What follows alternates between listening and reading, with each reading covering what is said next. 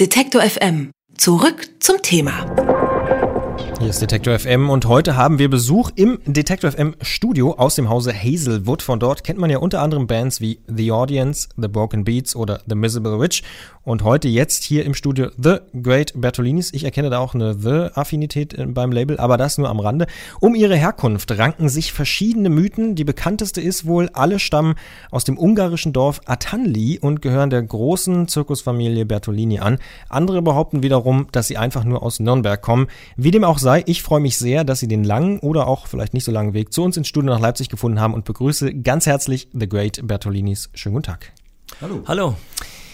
Ja, wir freuen uns besonders, dass ihr heute bei uns im Studio seid, denn eigentlich hättet ihr schon im November hier sein sollen. Da war nämlich ein Konzert in der Leipziger Moritzbastei geplant. Das kam dann aber nicht zustande, weil es gebrannt hat und deswegen muss es abgesagt werden.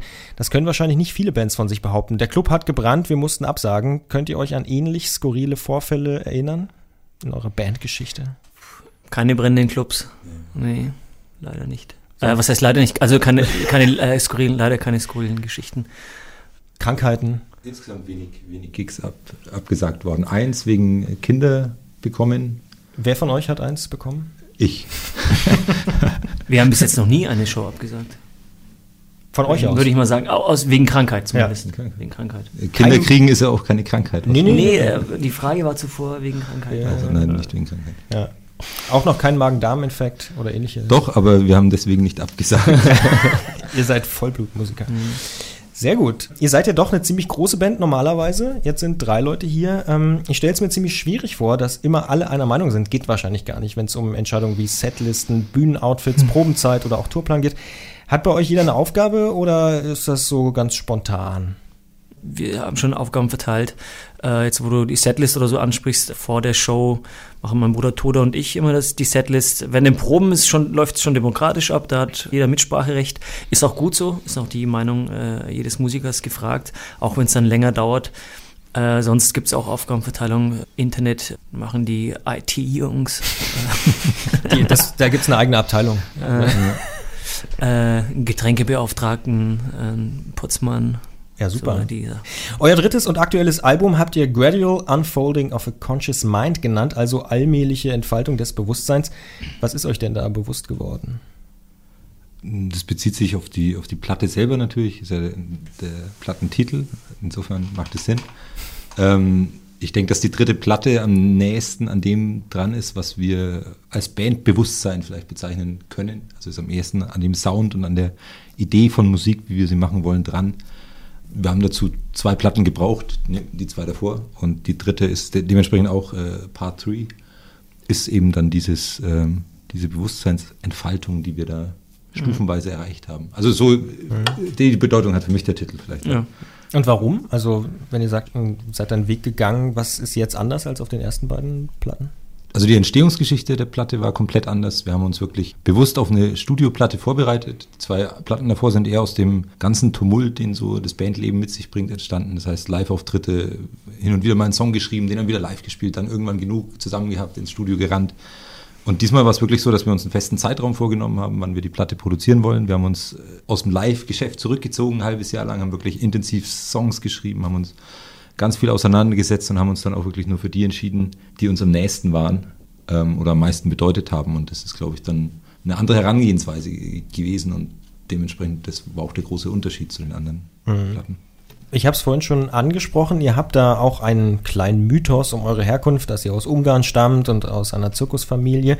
Warum habt ihr diesen Mythos überhaupt in die Welt gesetzt? Dachtet ihr, dass ihr äh, bei den Leuten nicht so gut ankommt, wenn ihr sagt, hey, wir kommen aus Nürnberg? Wir kommen gerade in Nürnberg äh, besonders gut an, würde ich sagen. das ist ja so, solche Geschichten oder so Bandinfos, genauso wie Plattencover und der ganze Rest sind ja so eine Art Anleitung fürs Publikum. Da geht es jetzt weniger darum, Lügengeschichten zu erfinden, sondern eher den Leuten ein Gespür dafür zu geben, wie man als Band will, dass die Musik verstanden wird. Und für die erste Platte, als, auch, äh, als wir unsere Familiengeschichte offengelegt haben und auch mal niedergeschrieben haben, war das das zentrale Thema für genau diese Platte. Und für die zweite und für die dritte Platte haben wir wieder ganz andere, ganz andere Ideen oder andere Geschichten dazu zu erzählen. Die Geschichte der ersten Platte hat sich allerdings schon ziemlich verfestigt und wir stehen ja auch dazu. Es ist ja auch äh, nicht wirklich schlecht, aus Ungarn zu kommen. Dieser Balkan-Einschlag, der war vor ein paar Jahren noch nicht so wahnsinnig angesagt. Mittlerweile gibt es schon doch einige Bands, die da sich in diese Richtung so orientieren. Wie seid ihr überhaupt zu dieser Musikrichtung gekommen in Nürnberg? Durch unsere Vorfahren, schwerpunktmäßig natürlich. Ja, das liegt uns auch ein bisschen im Blut. Die folkloristischen Themen auch. Das ist das, was wir gerne spielen, was wir schon immer gemacht haben. Schon seit jeher seitdem wir zusammen Musik machen. Und dazu haben wir äh, noch neue Töne aus der Pop- und Rock-Geschichte dazu gemischt. Wobei man ja fairerweise mal sagen muss, wir haben genau zwei Balkan-Songs. Ja, stimmt. Ähm, da werden wir echt zu glaub, oft was, auf den Balkan reduziert. Was dann, was eher immer mitspielt, ist, dass wir diese, was ja auch in der osteuropäischen Musik sehr äh, verwurzelt ist, ist diese Melancholie, mhm. die durchaus was Fröhliches auch hat, aber ähm, doch eher melancholisch, einfach traurig ist. Da, das sind eher die Elemente, die wir aufgreifen. Ähm, diese Balkanmusik, von der du sprichst, die so angesagt ist inzwischen, das ist ehrlich gesagt gar nicht so unseres. Ja. Wir tanzen dazu auch, keine Frage. Mhm, wer, die wer tut das nicht? aber das ist jetzt nicht die Basis. Nee, aber, aber merkt ihr das, wenn ihr in Osteuropa auf Tour seid oder so, dass das vielleicht irgendwie anders ankommt? Oder? Ja, auf jeden Fall. In Osteuropa spielt an jeder Ecke so eine Band, die genau den Sound macht und die sind wesentlich besser als alle anderen. Also die meinen, diesen Sound in mhm. Nürnberg machen zu müssen zum Beispiel. Ihr seid jetzt noch bis Mitte April unterwegs. Letztes Jahr habt ihr unter anderem auch auf der Fusion gespielt. Steht in diesem Jahr wieder etwas Ähnliches an? Wir freuen uns ganz besonders auf das äh, Festival Orange Blossom. Orange Blossom. Das ist äh, ein Festival, oh, wo ich ja. privat schon immer hin wollte. Und ähm, jetzt gehe ich privat hin und spiele auch gleich noch ja. mit der Band. Und das ist auf jeden Fall ein Höhepunkt für euch. Unbedingt. Definitiv, ja. Alle drei nicken sofort. Bevor ihr euch wieder auf den Weg macht, hören wir jetzt noch natürlich mal ein bisschen von eurer Musik. Wer mehr Musik von The Great Bertolinis hören will, der sollte heute Abend vielleicht in die Moritzbastei in Leipzig gehen oder auf weitere Tourtermine. Die gibt es natürlich auf der Seite detektor.fm. Ich bedanke mich an dieser Stelle bei den Great Bertolinis und frage mich nur, was wir denn jetzt hören eigentlich? Wir spielen I Am Can von der neuesten Platte. So soll es sein. The Great Bertolinis im Detektor FM Studio in der Akustikversion. I am Ken, I feel zero and one. How many zeros do I need for a run? No heart, no beat, no heart, no beat. No flesh to feed, no flesh in need. I wish it was the morning to wake up to see it's a dream.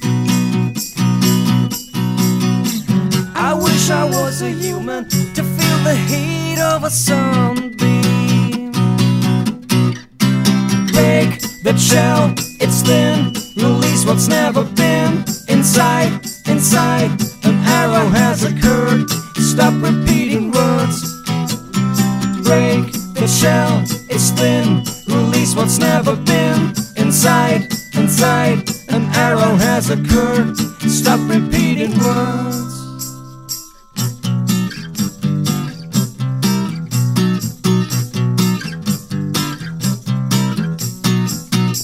Roses grow on the back of my head. There is no blood, why is it painted red? A thousand kisses, a thousand kisses away to see what love is one day. I wish it was a morning to wake up to see it's a dream. I wish I was a human to feel the heat of a sunbeam. Shell, it's thin. Release what's never been inside, inside. An arrow has occurred. Stop repeating words. Break that shell, it's thin. Release what's never been inside, inside. An arrow has occurred. Stop repeating words and let's make out like.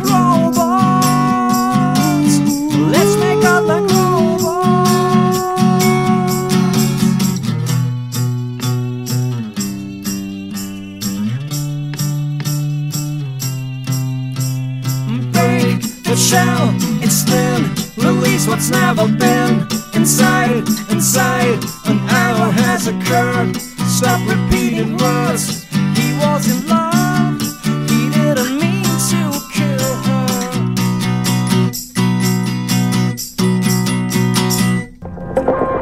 Detektor FM. Zurück zum Thema.